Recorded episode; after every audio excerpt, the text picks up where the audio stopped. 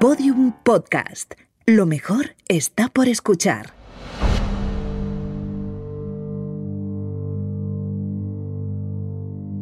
Hola criminópatas, soy Clara Tiscar y hoy os voy a contar una historia que tiene que entenderse en el contexto en el que ocurre, la época y el lugar.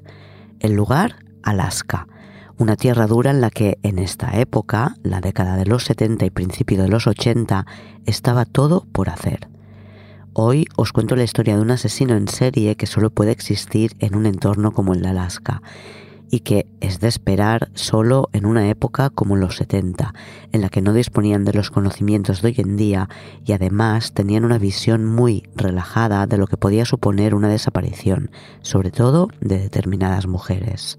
Vamos a empezar esta historia el 21 de julio de 1980, cuando unos trabajadores de la compañía eléctrica encuentran un cadáver al norte de Anchorage, cerca de donde empieza la zona de caza de osos. El cuerpo es de una mujer que debe llevar por lo menos seis meses allí. Los animales salvajes se han llevado parte del cadáver. Pero en reconstrucciones posteriores dirán que era morena, baja y delgada. Murió apuñalada por la espalda. No conseguirán identificarla. Por la zona en la que la encuentran se la conoce como Eklutna Ani y es la primera víctima que encuentran de un asesino que actuará con impunidad durante años. Esta es la historia de Robert Hansen, el cazador de Alaska, y esto es Criminopatía.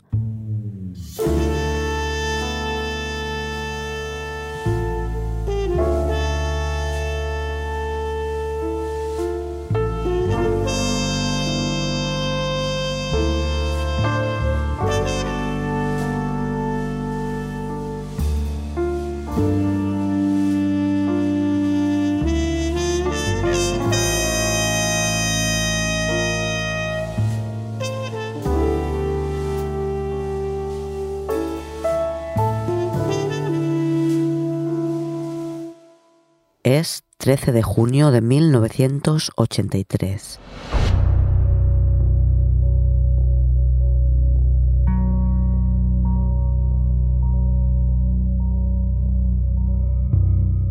Pasan unos minutos de la medianoche y todavía hay luz solar en Anchorage.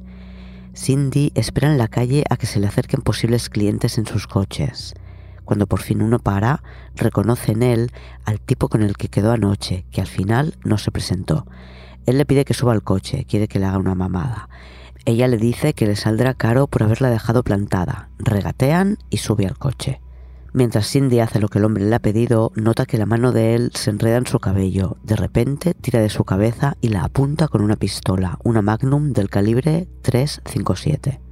El hombre la esposa, la obliga a sentarse y ponerse el cinturón de seguridad. Después la lleva a su casa. Ella se fija en los detalles. Tiene cabezas de animales sobre la puerta del garaje. Es la guarida de un cazador. La lleva al sótano. En una esquina, con las paredes embaldosadas, hay una mesa de billar y un futbolín. El resto está dedicado a los trofeos de caza. Frente al sofá, una piel de oso. En las paredes, cabezas de cabras, alces, osos, todo tipo de animales salvajes de las montañas. El hombre la encadena a un pilar y la viola repetidas veces. Un buen rato después, la desata y la viola de nuevo sobre la piel del oso. Le quita los grilletes para que pueda vestirse. Después, la esposa de nuevo y la mete en su coche donde la obliga a tirarse al suelo y la tapa con una manta negra le ha dicho que la va a llevar a una cabaña en el bosque, donde van a pasar unos cuantos días. Están en el aeropuerto. Él sale del coche, saca algo del maletero y se acerca a una avioneta. Cindy no puede esperar más, sabe que lo siguiente que cargará en la avioneta será a ella. Consigue pasar al asiento delantero y abrir la puerta del conductor. Cindy corre, como quizás solo puedes correr cuando te va la vida en ello. No lleva zapatos y sus manos están esposadas, pero corre y se pone delante de una furgoneta, que podría esquivarla, pero se detiene. Ella sube y grita que la saque de ahí. La persigue un hombre que quiere matarla. Cindy está muy asustada y pide a su rescatador que la deje en un motel que conoce. Una vez allí, Cindy pide llamar por teléfono y se pone en contacto con su novio que está en otro motel de la ciudad. El camionero que ha rescatado a Cindy no se ha quedado tranquilo dejándola ahí, en un motel y todavía esposada, así que avisa a la policía. En el motel también hacen la llamada y cuando la policía llega encuentran a Cindy que todavía lleva las esposas puestas. Les explica con todo lujo de detalles lo que ha ocurrido, incluso que ha tenido que hacer pis atada a un pilar sobre una toalla que le ha echado en el suelo el hombre que la ha violado. Cindy describe su casa, con las cabezas de animales en la fachada, su cueva de cazador, su coche, su avioneta. A la policía no le cuesta dar con él. De camino al hospital para hacerle a Cindy el kit de violación, pasan por el aeropuerto. Ella señala una avioneta que está despegando. Es blanca con rayas azules. Los policías ordenan a la torre de control que hagan regresar a ese piloto, mientras localizan el coche escrito por Cindy. El piloto de la avioneta y propietario del coche es Robert Hansen, de 44 años y panadero de profesión. Está casado, tiene dos hijos y negocio propio, una panadería en el downtown de Anchorage. Anchorage, como todas las ciudades de Alaska, está en un entorno peculiar. La mayoría están totalmente aisladas, a muchas de ellas en islas o territorios remotos solo se puede acceder en avión. La población de Alaska vive rodeada de naturaleza salvaje, montañas, glaciares, ríos. Los inviernos son largos y en general tienen temperaturas bajas todo el año. En Anchorage tienen unos seis meses de nieve al año. Anchorage está ubicada en la bahía de Cook, en el sur de Alaska, junto al mar y el río Kanik, y se construyó al abrigo de cinco cadenas montañosas que la aíslan del resto del territorio. Los primeros pobladores de Alaska fueron buscadores de oro y pescadores. Este no es el primer caso de Alaska que os cuento. En el episodio 15 os conté los asesinatos del Investor, un barco pesquero atracado en Craig, bastante más al norte que Anchorage. Tras los buscadores de oro llegaron a Alaska los buscadores de petróleo. En 1968 descubrieron una gran bolsa de petróleo en el norte, tan lejos de los puertos que necesitaban un oleoducto para transportar el oro negro. Tras años de discusiones políticas, la construcción se inició en 1974. Miles de personas se trasladaron a vivir a Alaska. Unos iban para trabajar en el oleoducto, otros para ofrecer servicios a todos estos nuevos pobladores. Servicios tan básicos como el pan, en el caso de Robert Hansen, o lugares en los que los hombres podrían entretenerse y cubrir sus necesidades. Bares de toples, locales de masaje y moteles en los que poder alojar a todas esas chicas que ofrecen estos servicios. En ciudades como Seattle había agencias contratando a chicas para ir a bailar a Alaska. En Alaska, en la década de los 70, había oportunidades para todo el mundo. La dirección de Robert Hansen está en el barrio que he mencionado Cindy, y no solo eso, tiene los animales en la fachada. Él dice no saber nada de Cindy. Su mujer está de viaje en Europa con sus hijos y él ha pasado la madrugada en casa de un amigo, con quien de hecho acaba de desayunar. En el hospital recogen toda la ropa de la víctima, la guardan y etiquetan para buscar cabellos y observarla bajo la luz ultravioleta que destacará la presencia de fluido seminal. En las pruebas médicas que le hacen a Cindy le retiran un tampón con el hilo manchado de semen pero no encuentran las heridas o moratones típicos de las violaciones, aunque sí hayan restos biológicos en vagina y ano. Cindy, no obstante, tiene marcas en las muñecas que encajan perfectamente con las esposas con las que cuenta que la inmovilizó su violador. Una vez identificado al sospechoso, se lo presentan a Cindy en un reconocimiento fotográfico. Entre varias fotografías, Cindy reconoce a Robert Hansen de inmediato. Los policías creen a Cindy, pero el amigo de Robert Hansen confirmará su coartada y no tienen nada contra él porque cuando miraron en su casa para ver si encontraban la toalla orinada de la que habló Cindy, una segunda toalla con la que se limpió después de las violaciones o la anilla con la que la ató al pilar, no encontraron nada. Tampoco en su coche. Sí, Cindy puede describir su casa, su coche y su avioneta, pero no hay pruebas de que Hansen le hiciera nada de lo que ella cuenta y además él es un hombre respetable y con coartada. La policía quiere someter a Cindy al polígrafo, a lo que ella accede, pero al final considera que es demasiado, que ya ha pasado por muchas declaraciones y que no ha servido de nada. Se marcha de Alaska. El policía que ha atendido a Cindy, Greg Baker, descubre que Robert Hansen, de 44 años, tiene antecedentes. Ya ha pasado por la cárcel y en la visita a su casa vieron armas, algo que no está permitido a los criminales convictos. Pero ni por esas. el fiscal decide no proceder con la investigación y la denuncia de Cindy no prospera. Los antecedentes de Robert Hansen, robo, agresión y amenaza con pistola, violación y secuestro. Greg Baker descubre que la primera violación en Alaska por la que detienen a Robert Hansen fue en 1971. Ya estaba casado y era padre de una niña.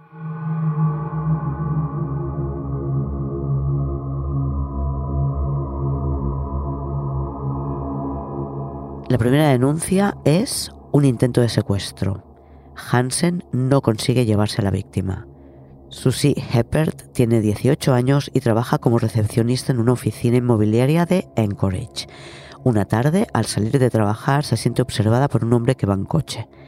Tras llegar a casa y darse una ducha, alguien llama a la puerta. Reconoce al hombre del coche. Él le explica que hace poco que se ha mudado al barrio y que busca a alguien en el edificio. Pide que le deje entrar para mirar su guía telefónica, pero ella se lo saca de encima. Una semana después, el mismo hombre, con su cara oculta bajo una gorra de color naranja, la sorprende saliendo de su coche al llegar a casa.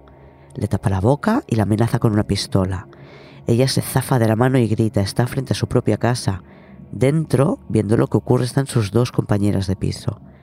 El hombre la arrastra fuera de su vista. Una de ellas abre la puerta y le pregunta a Susie si todo va bien y no escucha nada. Cierra la puerta. La otra compañera de piso llama a la policía. Desde la puerta de nuevo ven al hombre con una pistola en la cabeza de su amiga y gritan que ya han llamado a la policía. A lo lejos ya se oyen las sirenas. El hombre opta por marcharse. La policía le ve caminando cerca y le pregunta qué hace ahí a esas horas. Él dice que no tiene nada que ver con lo que ha ocurrido, que iba en su coche, se sintió mal y decidió aparcarlo y pasear un poco. El problema es que las chicas le reconocen, así que él dice que ha tenido una especie de desconexión, que durante un rato no sabe qué ha hecho o qué ha pasado. En diciembre, seis meses después de la agresión, tiene lugar la vista preliminar. Hansen tendrá que someterse a un reconocimiento psiquiátrico. Le acusan formalmente de ataque con un arma mortal.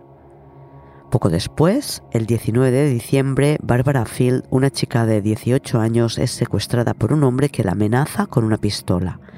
Le ha parecido que la seguía en su coche. Le veía mirándola en cada semáforo. Son las 4 de la madrugada y ella ya se va a dormir, pero antes para en una cafetería para comprar una taza de té. Al regresar a su coche, un hombre interrumpe su camino y le propone ir a pasar un rato con él. Ella trata de quitárselo de encima, pero él saca una pistola del bolsillo y le dice que entre en su coche. Él conduce y ella observa su cara marcada por cicatrices de acné juvenil. Se detienen en un aparcamiento vacío y él le ata las manos a la espalda. Fuera de la ciudad, en un camino de tierra, la desata para que se desnude. Ella obedece, deja que se ponga de nuevo su abrigo y la hace sentarse en el asiento delantero y esposa sus manos a la puerta. Conduce hasta unas cabañas de alquiler, pero están todas ocupadas, por lo que se dirige a un motel. La encierra en el coche mientras va a pedir una habitación. Una vez dentro, la viola repetidas veces. Después conduce durante horas en el coche. La nieve impide que tomen el camino que él parece tener pensado.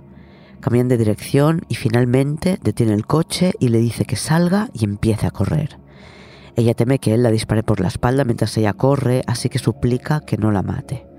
Se ha fijado en su cara, en que tiene algún tipo de mutilación en el pene, cree que su conducta se debe a todo esto, es un sádico sexual porque ha recibido algún tipo de violencia sexual, y le dice que ha estado bien, que es un hombre atractivo, que sabe cómo satisfacer a una mujer. Le jura que no va a denunciarle, que no va a decir nada a nadie, le da su dirección y el nombre de sus padres como garantía de que no va a hablar. Él conduce de nuevo a la ciudad y a las dos y media del mediodía la deja en la esquina del café donde la ha raptado diez horas antes. El padre de Bárbara es policía del estado de Alaska, un state trooper, y es la primera persona a quien llama para contarle lo que ha ocurrido. Bárbara suaviza mucho las cosas cuando lo cuenta y se niega a denunciar. Bárbara decide ir a por todas cuando un par de días después, el 22 de diciembre, desaparece Beth, una chica de 17 años que no llegó a su trabajo de niñera ni a casa. La encuentran el 25 de diciembre, unos chicos que han salido a pasear para probar su regalo de Navidad, una cámara fotográfica. Beth está en el fondo de un barranco, desnuda y con las manos atadas a la espalda. La autopsia determinará que no murió en la caída por el barranco, sobrevivió a ella y trató de escalarlo sin éxito. Murió de frío. Bárbara se da cuenta de que el hombre que ató a Beth y la hizo correr por el bosque podría ser el mismo que la secuestró a ella y que quiso hacerla salir del coche para que corriera por el bosque. Y ahora sí denuncia todo lo ocurrido. Recuerda el coche y la matrícula por lo que no les cuesta llegar a Robert Hansen, que guarda todavía en la cartera el papel que escribió ella con los datos de su familia como garantía de su silencio. Mientras le detienen, Robert trata de deshacerse del papel, le ve un policía y le pregunta qué es ese papel. Hansen dice que son los nombres de los que le van a pagar la fianza. El policía no le da importancia y lo tira. La vista preliminar para la denuncia de violación a Bárbara tiene lugar en enero de 1972. Ella es madre soltera y trabaja en un bar como bailarina. Además, tardó una semana en denunciar lo ocurrido y a Hansen los testigos le definen como una persona incapaz de hacerle daño a nadie, responsable con su familia y con un negocio próspero. Aunque él se declara no culpable, se queda en la cárcel porque la fianza es de 50.000 dólares. Además, tiene pendiente la denuncia de Susie Heppert, a quien intentó secuestrar con una pistola frente a su casa. En marzo de 1972 le condenan a cinco años de cárcel y se le recomienda estar bajo supervisión psiquiátrica entre dos y tres años. Pasados tres meses, le liberan para que siga su condena en semilibertad. Vive en una residencia tutelada y tiene permiso para acudir a su trabajo. Al principio es su mujer quien le lleva y le trae en coche, pero después recupera su vehículo y salvo para ir a dormir tiene libertad total de movimientos. A principios de 1973, sus médicos dicen que tiene un comportamiento excelente y le otorgan la libertad condicional, por lo que puede regresar a casa. Greg Baker prepara un dossier con la información obtenida sobre Robert Hansen. Sabe que desde la policía de Anchorage no pueden hacer nada más por detenerle, pero él está convencido de que más allá de Cindy Paulson, Hansen es el responsable de la desaparición y la muerte de otras bailarinas. Con el expediente decide visitar la oficina de los Alaska State Troopers para presentarles a su sospechoso. La lista de desaparecidos es bastante larga. Tanto la policía de Anchorage como los Alaska State Troopers tienen varias fotos clavadas en sus tableros de corcho.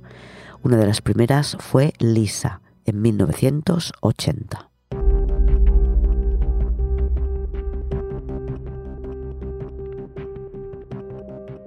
Lisa es bailarina en The Bush Company. Vive con dos chicas a las que prácticamente dobla la edad, tiene 41 años, con quien ha formado una especie de familia en Anchorage. Las dos jóvenes se sienten siempre bien cuidadas por Lisa. Por eso, cuando desaparece el 7 de septiembre de 1980, la buscan por todas partes, preguntan a todo el mundo. Tienen miedo de que su desaparición tenga algo que ver con la mafia, que en Anchorage opera en forma de proveedores de bailarinas eróticas. Hay una empresa, West Talent Agency, que contrata a chicas en Seattle. Les prometen grandes ingresos, hasta 50.000 dólares al mes, trabajando como bailarinas eróticas. Se cobra bien, pero si quieren llegar a los ingresos prometidos, saben que van a tener que complementar el sueldo haciendo otro tipo de trabajos. Más allá, evidentemente, de los bailes privados, en los que durante tres minutos bailan sobre el regazo de los clientes que tienen prohibido tocarlas. Ellas saben a lo que van, pero aún así las engañan. Cuando llegan a Anchorage con un contrato firmado para bailar, tienen también una lista de deudas de la que nadie les habló. Al contrario, ellas creían que venían con el viaje y el alojamiento pagados. Tienen que trabajar varias semanas para realmente empezar a ganar dinero y por cada hora que trabajan pagan unos dólares al bar que las tiene contratadas. Muchas, defraudadas por el engaño, asustadas porque la vida en Alaska es más dura de lo que imaginaban, quieren marcharse, pero no tienen dinero ni medios para hacerlo. Algunas, claro está, lo consiguen. Por tanto, para los policías, que una bailarina desaparezca no es necesariamente algo serio que investigar. Las amigas de Lisa lo intentan, denuncian la desaparición a pesar de estar amenazadas por la mafia, pero nunca la encuentran. En mayo de 1980 desaparece otra bailarina, Joanne Messina. Encuentran su cadáver dos meses después en un bosque a las afueras de Anchorage, tapada con grava. Entre sus restos hallarán las balas que la mataron, del calibre 22. Pasa más de un año hasta la siguiente denuncia por desaparición, que es en diciembre de 1981. La chica se llama Andrea Altieri. Denuncia su desaparición su compañera de apartamento, Royale del Cazza, que miente sobre la identidad de su amiga Andrea, que al desaparecer usaba la de una hermana suya, Lisa Altieri. Y lo que hace Royale es decir que es Lisa la que está desaparecida. Lisa en realidad estudia en Hawái, pero Royale no quiere que Andrea, si la encuentran, tenga problemas por haber suplantado la identidad de su hermana. Como no, Andrea también trabaja de bailarina en algún club de Anchorage. La policía descubre en febrero de 1982 que hay una organización que las ayuda a escapar. Muchas han regresado a sus lugares de origen. Tras verificarlo, en el tablero que maneja la policía con las chicas desaparecidas quedan solo cuatro nombres. El siguiente nombre que los State Troopers añaden a la lista de bailarinas desaparecidas es Sue Luna, a quien busca incansablemente su hermana mayor, Bobby Moorhead, que tenía un restaurante cerca de Anchorage y estaba felizmente casada antes de que Sue llegara en mayo de 1982. La historia de Sue es complicada, como la de la mayoría de estas chicas. Su madre murió cuando ella era pequeña y creció apoyada por Bobby. Se casó joven en Seattle con 17 años y tuvo una niña, Elizabeth. No tardó en quedarse sola. Su marido acabó en la cárcel por robos con violencia. La abuela paterna se ofreció a quedarse una temporada con Elizabeth y Sue decidió aprovechar la oportunidad de la Talents West Company y bailar durante seis semanas en Anchorage y poder visitar a su hermana Bobby que vive en una granja en las montañas Chugiak. La última persona que ve a Sue es Robin, su compañera de cuarto, el 24 de mayo de 1982, cuando se despide de ella diciendo que ha quedado con un hombre que le va a dar 300 dólares por una sesión de fotos y Robin le da unas cartas para que las eche al correo. No volverán a saber nada más de Sue y las cartas de Robin nunca llegarán a su destino. Sue es la primera desaparición tras cinco meses sin denuncias de este tipo. Cuando el contrato de seis semanas termina, Robin, la compañera de Sue, regresa a Seattle. Bobby va a la habitación para recoger las pertenencias de su hermana, pero Gilbert Powole, que es el hombre que trabaja para la agencia West Talents y controla a las chicas, le dice que Sue no dejó nada en la habitación. Bobby sabe que es mentira, pero no puede hacer otra cosa que marcharse y visitar de forma habitual a los troopers para preguntar cómo va la investigación, para recordarles que Sue tenía personas a quienes les importaba. Bobby sabe que hay otras bailarinas desaparecidas y que han encontrado cadáveres de chicas en distintos lugares a orillas del río Canik. Cuando sale con su caballo al bosque, no levanta la vista del suelo y busca restos de su hermana, convencida, aunque teme encontrarlos, de que no está muy lejos. En septiembre de 1982, unos cazadores de alces encuentran un nuevo cuerpo en el río Canik. La identificarán como Sherry Morrow, bailarina desaparecida del Wild Cherry. A Sherry la han matado con un rifle de calibre 223, que no es el mismo calibre ni por tanto la misma arma con la que mataron a Joan Messina, ni tampoco a Eklutna Ani, a quien mataron con un cuchillo. Entre estas tres primeras víctimas halladas no encuentran ningún nexo en común exceptuando el perfil de la víctima, mujer joven, y que su asesino no ha puesto mucho empeño en ocultar cadáveres más allá de que se encuentran en lugares remotos. Bobby Moorhead, la hermana de su Luna, se entera del hallazgo del cadáver y se interesa por si es su.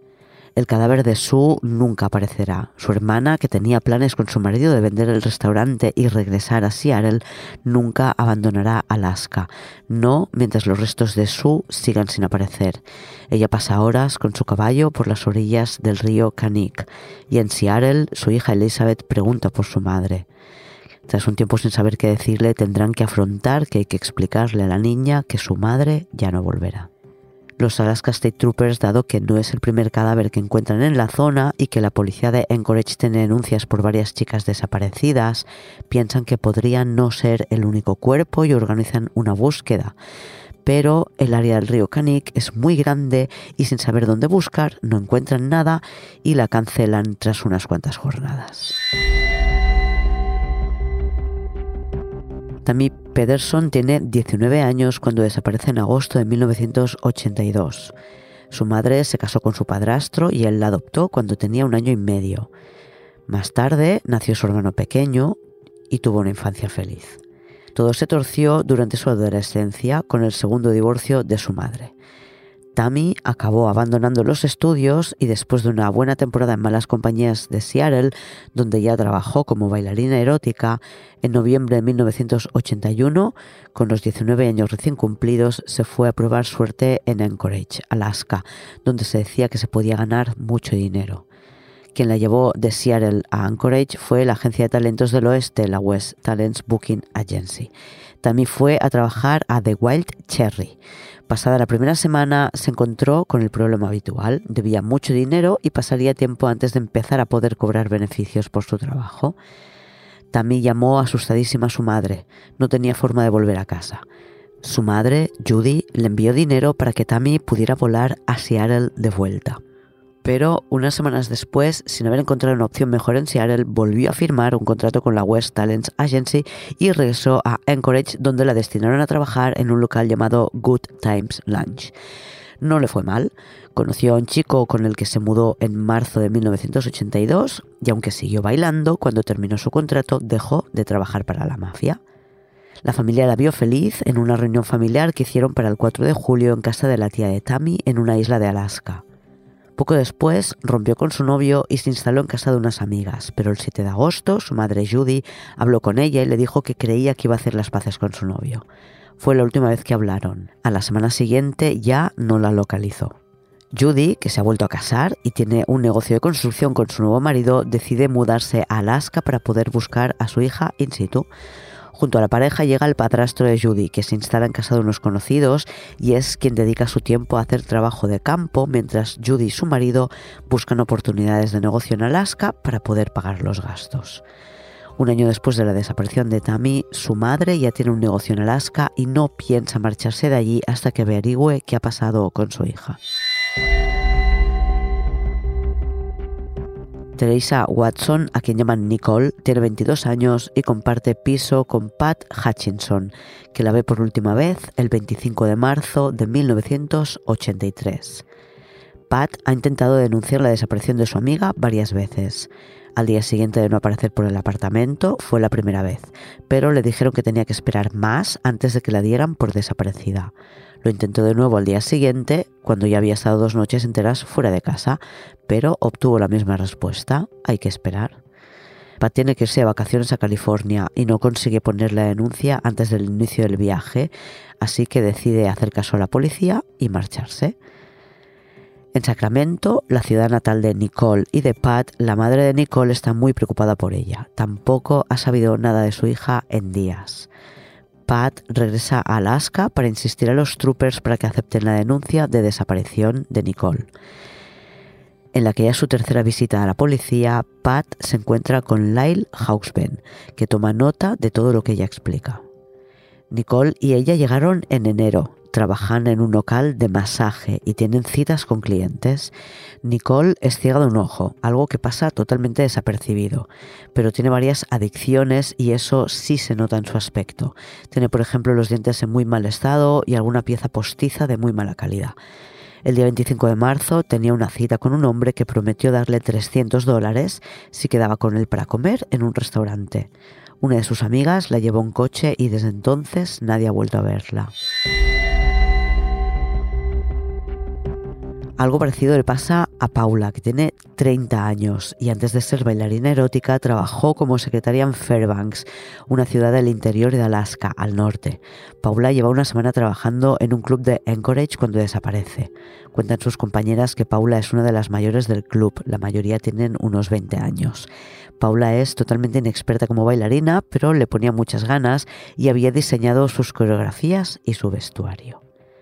En el club, un cliente le ofrece quedar con ella. 300 dólares más lo que quiera comprarse en el centro comercial.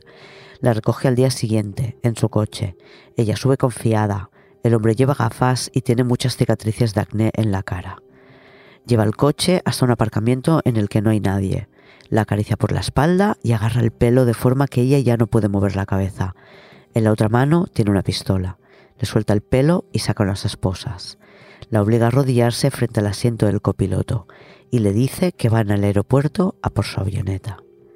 Ella sabe que han llegado a Merrifield, es uno de los mayores aeropuertos privados del mundo y con más tráfico aéreo hay un despegue cada 30 segundos. La avioneta es blanca con rayas azules, es pequeña para dos pasajeros. El hombre ha quitado el asiento trasero para poder meter mejor a sus víctimas y llevarlas atadas todo el trayecto. Un hombre va a la policía a finales de mayo de 1983. Es propietario de The Murphy's Law, la ley de Murphy. Los bares tienen nombres muy graciosos, la compañía del arbusto, el zorro ártico, la cereza salvaje. La ley de Murphy es un local en el que las chicas trabajan en topless. Su propietario denuncia que hace tres meses que nadie sabe nada de una de sus trabajadoras, Angela Federn. Angela vivía en la parte baja de la ciudad, como la mayoría de las chicas, porque allí se encuentran los moteles dedicados precisamente a alojarlas. Angela trabajaba en dos locales, la Ley de Murphy y el Zorro Ártico. También ofrecía sus servicios como prostituta en la Cuarta Avenida. Su jefe dice que no la ve desde finales de febrero, cuando dijo una noche que no iría a trabajar porque tenía un cliente que le pagaba 300 dólares. Le dijo que era doctor, feo, pero cargado de pasta. Desde entonces nadie ha vuelto a verla. Sumando a Angela, los troopers tienen ahora mismo nueve chicas desaparecidas, todas ellas trabajadores habituales de los bares de bailes eróticos y que se prostituían por libre.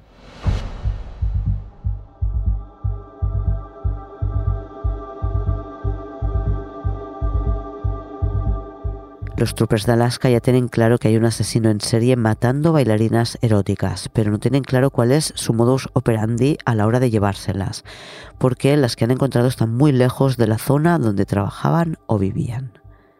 Dan charlas de seguridad a las chicas y les cuentan que solo por ofrecer servicios sexuales ya se multiplica por 20 las posibilidades de que sufran algún tipo de violencia. Pero además hay un cazador de prostitutas en las calles. Por eso les recomiendan que no vayan nunca solas al coche, que no se dejen acompañar por clientes, que puede ser cualquiera de ellos. En Encourage, Robert Hansen secuestra a Cindy Paulson e intenta meterla en una avioneta. Greg Baker lleva su carpeta a los troopers que han contado su caso a John Douglas, un perfilador del FBI, antes de que los perfiladores existan como tales. Douglas, entre otros, será quien dentro de unos meses ponga en marcha el Departamento de Ciencias del Comportamiento en el que trabajarán para conocer a fondo la mente del asesino en serie. Se entrevistarán con decenas de ellos y a partir de su conocimiento empezarán a trabajar con la metodología que después será conocida como perfilación criminal, gracias a la que son capaces de crear un perfil de un sospechoso en base a sus crímenes para que pueda ser identificado. Douglas, que está trabajando para encontrar al asesino de Green River y del que también ha hecho un perfil, aporta elementos interesantes para los investigadores que ya han puesto el foco en Robert Hansen. Según el perfilador, el tipo de crímenes que lleva a cabo este cazador no lo podría ejecutar en, por ejemplo, Nueva York. Gracias al entorno de Alaska puede ejercer total dominación sobre su víctima. Tiene naturaleza salvaje, los medios para llegar a ella y disfruta cazando a las mujeres como si fueran animales. Añade que el hombre al que buscan es organizado, debe estar en la cuarentena y tener una apariencia de hombre respetable en la comunidad, pero que seguro que es alguien que fue rechazado durante su adolescencia y juventud. Creen que su inteligencia es superior a la media y que tiene un historial de incendios provocados y pequeños robos. Para los investigadores de Alaska, este perfil no hace otra cosa que reafirmar su convencimiento de que Robert Hansen es el cazador de mujeres al que buscan. El viernes 2 de septiembre de 1983, dos amigos adolescentes salen a cazar alces aprovechando el último fin de semana de vacaciones antes de volver al colegio. A mediodía, en la ribera del río Canik, ven unos huesos sobresalir de la arena. El teléfono más cercano está en una cabaña no muy lejos. Los troopers acuden al aviso. Los chicos estaban en lo cierto. Son restos humanos y podrán identificarlos. Han encontrado a Paula Golding, que trabajaba en el Alaska Bush Company y que doblaba la edad de la mayoría de sus compañeras. No está lejos del lugar donde hace un año encontraron los restos de Sherry Morrow. A Paula la han matado con un rifle del calibre 223. Encuentran una bala entre sus huesos. Paula es la segunda víctima a la que encuentran con una bala del calibre 223. Sherry Morrow, hallada no demasiado lejos, es la otra víctima. Ambas eran bailarinas eróticas de clubs de la misma zona en Anchorage. La relación entre las víctimas cada vez es más evidente. El siguiente paso es comprobar si las balas han sido disparadas con la misma arma. Y entonces Cindy Paulson, la superviviente, regresa a Anchorage y la policía retoma su caso porque ella señalaba directamente a Robert Hansen, que tenía coartada, y cada vez tienen más claro que lo primero que tienen que hacer es conseguir desmontar esa coartada, o una orden de registro en su casa, y de la declaración de Cindy se extraen varios motivos por los que podría solicitar una orden de registro, como la posesión de armas, o fraude a la aseguradora porque dijo que le habían robado sus trofeos de caza, asegurados en 13 mil dólares, y con el dinero que cobró de la aseguradora montó su panadería. Y resulta que la policía vio todos esos animales muertos, supuestamente robados, colgando de las paredes de Robert Hansen. Por lo visto, tienen que rellenar un documento para cada elemento que quieren encontrar en la casa, por lo que consiguen varias órdenes de registro de casa de Robert Hansen. El perfilador John Douglas explica a los troopers cómo tienen que preparar la sala de interrogatorios para que Hansen no pueda resistirse a hablar, cómo tienen que enfocar el interrogatorio y el tipo de preguntas que tienen que hacerle. Los Alaska State Troopers organizan la operación, van a registrar su vivienda y detenerle. Es 27 de octubre de 1983. Sabiendo que Hansen no está en casa, un grupo de troopers va a su vivienda, una casa unifamiliar en un buen barrio, y otro grupo de policías va a detenerle en su pastelería. No ha llegado todavía, pero no tarda en hacerlo. No se pone nervioso, pide a los policías que le dejen dar unas indicaciones a sus trabajadores y va con ellos a la comisaría sin problema. Greg Baker, el policía de Anchorage que pasó el archivo con la información del caso Hansen a los troopers, ha sido invitado para que asista a la detención e interrogatorio como observador. La sala que han preparado para interrogarle está llena de las imágenes de las chicas desaparecidas o muertas, más las víctimas supervivientes que le han señalado o denunciado a él como su violador. Hay también fotografías de las tumbas y pruebas del caso. Robert niega tener nada que ver. En su casa, su mujer Gloria tiene un grupo de alumnos que dan clase particulares con ella. Pide a la policía que le dejen arreglar el tema de los niños primero, y la abuela, porque la madre de Robert está con ellos dado que el padre de Robert falleció hace muy pocos días. Gloria pide a una vecina que se encargue de la abuela y sus hijos y a sus alumnos que se marchen a su casa. La policía ha empezado el registro por el sótano, donde saben que ha llevado a alguna de sus víctimas, sobre todo en momentos en los que Gloria estaba fuera de vacaciones. En la calle, la mujer del amigo de Hansen, que le dio coartada en el caso de Cindy Paulson, habla con la policía y pregunta qué está pasando. Allí mismo dice que su marido mintió por Hansen una vez, cuando Gloria estaba en Europa y él tuvo un problema con una prostituta. Su marido llamará a la policía para hacer oficial su mentira mañana. Pero mientras, en la sala de interrogatorios le hacen saber a Hansen que ya no tiene coartada. Poco después, la policía encuentra un elemento que será clave en este caso. Escondido tras el cabecero de su cama, encuentran un mapa de aviación con dos docenas de cruces en él. Algunas de las cruces coinciden con lugares en los que los troopers saben que se han encontrado cadáveres.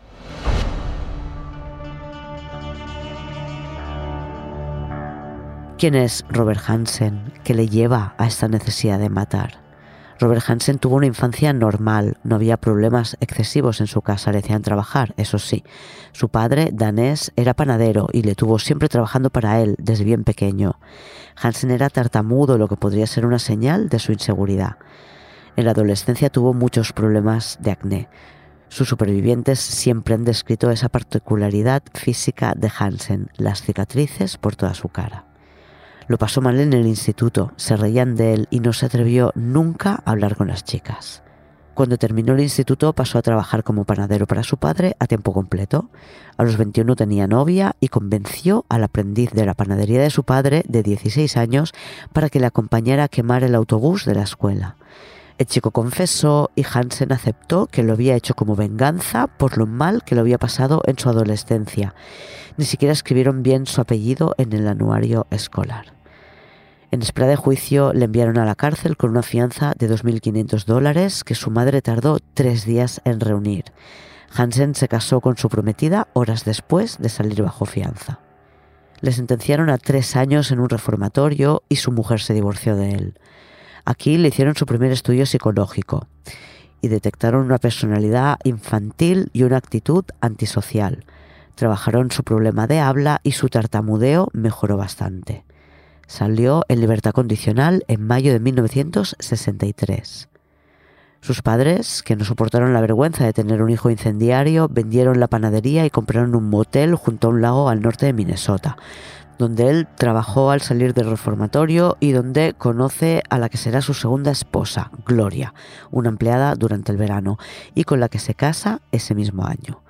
Robert trabaja en panaderías de la zona y hace cursos de pastelería decorativa, mientras Gloria acaba sus estudios en la universidad. Gloria no lo sabe, pero durante esos años pillan varias veces a Robert robando y le despiden de varios trabajos.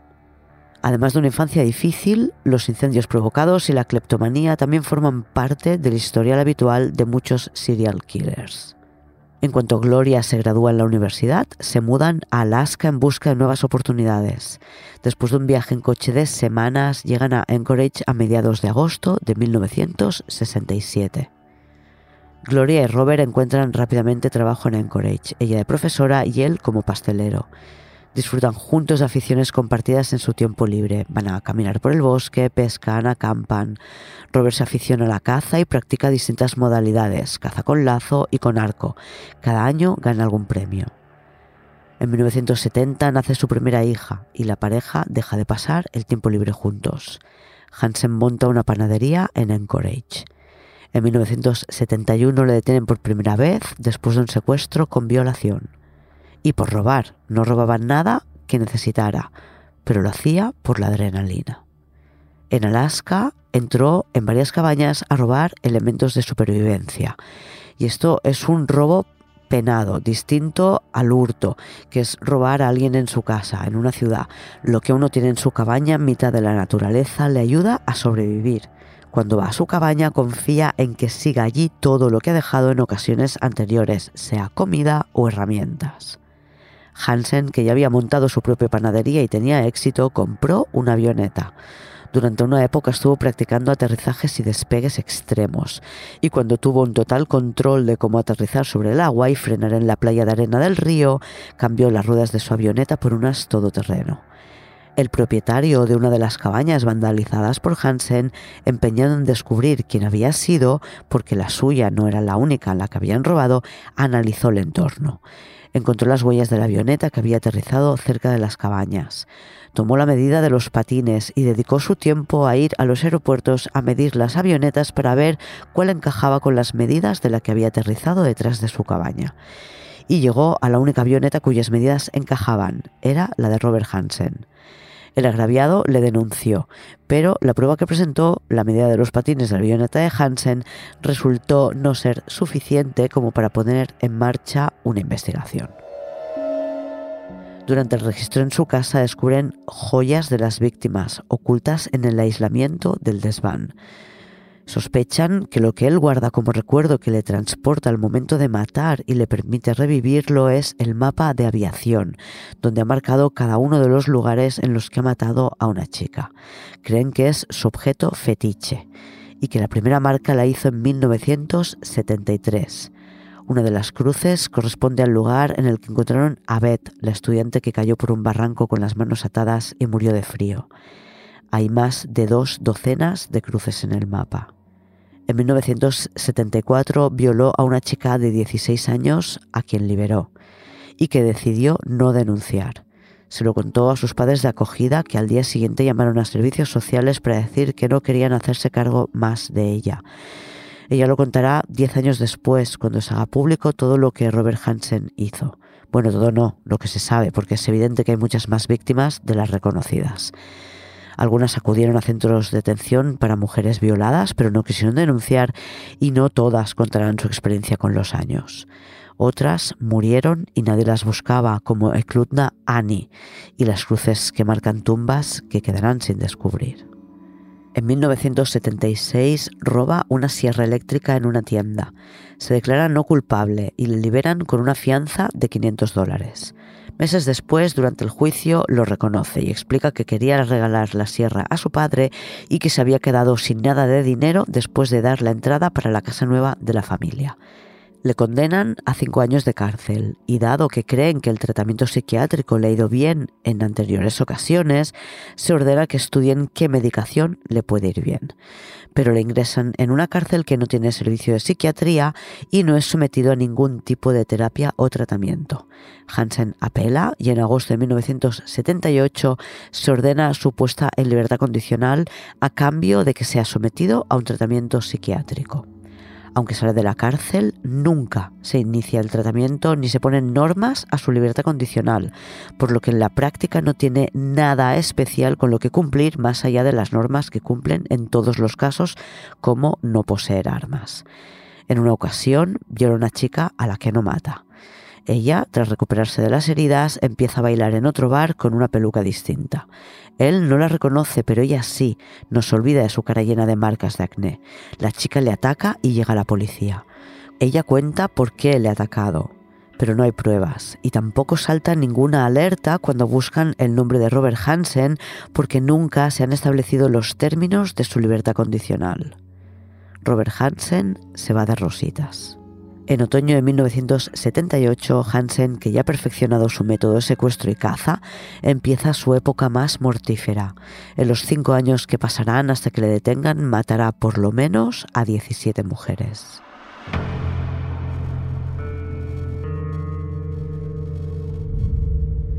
En los medios, tras su detención, empiezan a llamarle The Butcher Breaker, el panadero carnicero. A los asesinos sádicos o sangrientos les suelen llamar Butcher, carnicero. Creo que la traducción nos hace pensar en otro tipo de asesino, quizás más como Jeffrey Dahmer, a quien también apodaron The Butcher porque él sí era carnicero y cortaba a sus víctimas. Robert Hansen es un cazador. Después de violar a las mujeres, las obligaba a correr por el bosque para poder cazarlas. Como decía, no se ha podido encontrar un cadáver por cada una de las cruces del mapa. Aunque en papel parecen áreas muy determinadas, sobre el terreno son cientos de metros. Una vez Hansen detenido, cuando ya confiesa lo que ha hecho, le llevan en una avioneta a visitar alguna de las cruces del mapa. Aunque sirvió para encontrar algunos de los cadáveres, los policías decidieron no llevarle más de viaje porque se excitó varias veces junto a las tumbas y se ofrecía él mismo a cavar para desenterrar los cuerpos. Para él fue todo un premio poder realizar ese tour por los lugares que le habían hecho disfrutar tanto, así que nunca repitieron la experiencia se fija una fianza de medio millón de dólares para Robert Hansen. Su mujer, Gloria, aunque en un primer momento decide quedarse en Alaska con sus hijos, acabará yendo a otro estado con su familia, porque el acoso de los niños acaba siendo insoportable. Gloria nunca apoya a su marido una vez en la cárcel y se divorciará de Robert dos años después de su detención definitiva. Entre los cadáveres descubiertos de bailarinas desaparecidas hay cuatro que encajan con las cruces pintadas en el mapa de Hansen. Además, tienen, de algunas de ellas, las joyas que guardaba Hansen en su desván. Son Joan Messina Eklutna Annie, a quien no se ha podido identificar, Sherry Monroe y Paula Goldwyn. Además, gracias a las joyas saben que Andrea Altieri pasó por sus manos, aunque nunca recuperan su cadáver. Gracias a las joyas pueden identificar alguna de sus otras víctimas, pero en total quedan 17 marcas en el mapa de aviación que nunca averiguan a quién pertenecen. Probablemente alguna de estas marcas son las chicas desaparecidas, aunque como en el caso de Eklutna Annie no todas tienen a alguien que las busque, por lo menos en Alaska. En febrero de 1984, Hansen decide cambiar su declaración y aceptar su culpabilidad. Confiesa durante dos días enteros. Empieza por las que ya tienen localizadas y que son las cuatro de las que ya hemos hablado. Niega ser responsable de algunas desapariciones que están en la lista de bailarinas de quien nadie sabe nada o de Beth, la chica que murió de frío. Y acepta ser responsable de más de 30 violaciones con víctimas que sobrevivieron. Hansen explica por qué siempre elegía prostitutas. Durante un tiempo, cuando ya violaba y mataba, puso un anuncio en un periódico buscando pareja. Tuvo varias citas con mujeres que cuando rechazaban tener sexo con él se iban a su casa tranquilamente. Esas no eran las mujeres que le parecían odiosas. Lo normal para él era ser rechazado. Las que merecían morir eran aquellas dispuestas a acostarse con él a cambio de dinero. Ese era el segundo tipo de mujer que existía, según Robert Hansen. El 27 de febrero de 1984, una vez terminadas sus confesiones, le llevan ante el juez para que le sentencie por sus crímenes. Hansen es condenado a 461 años de cárcel más una cadena perpetua sin posibilidad de pedir la libertad condicional. Posteriormente encuentran otras siete víctimas siguiendo el plano de aviación de Hansen, pero ya no celebrarán más juicios contra él. Suman 11 víctimas y creen que hay mínimo una decena más que nunca hasta el momento han sido encontradas. Hansen, que como parte de su confesión pactó no cumplir condena en Alaska, es transferido a una cárcel en Pensilvania.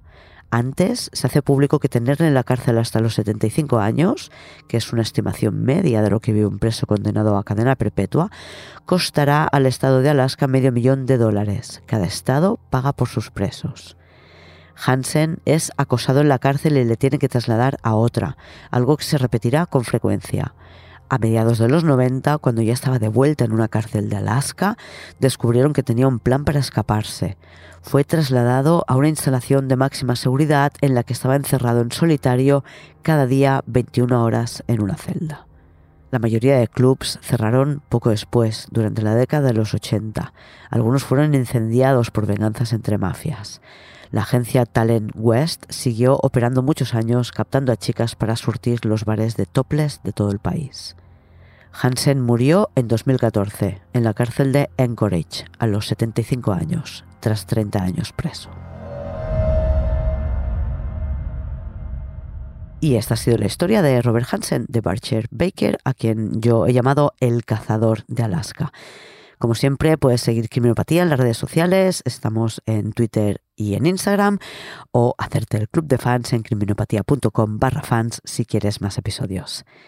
Nada más por hoy, hasta la semana que viene, criminópatas. Criminopatía es una serie producida por Podium Podcast. Escrita, dirigida y presentada por Clara Tiscar. Diseño sonoro, Pablo Sánchez. Editora jefa, Ana Rivera. Editor creativo, Eugenio Viñas. Producción ejecutiva, Lourdes Moreno Cazalla. Todos los episodios en podiumpodcast.com y en todos los agregadores.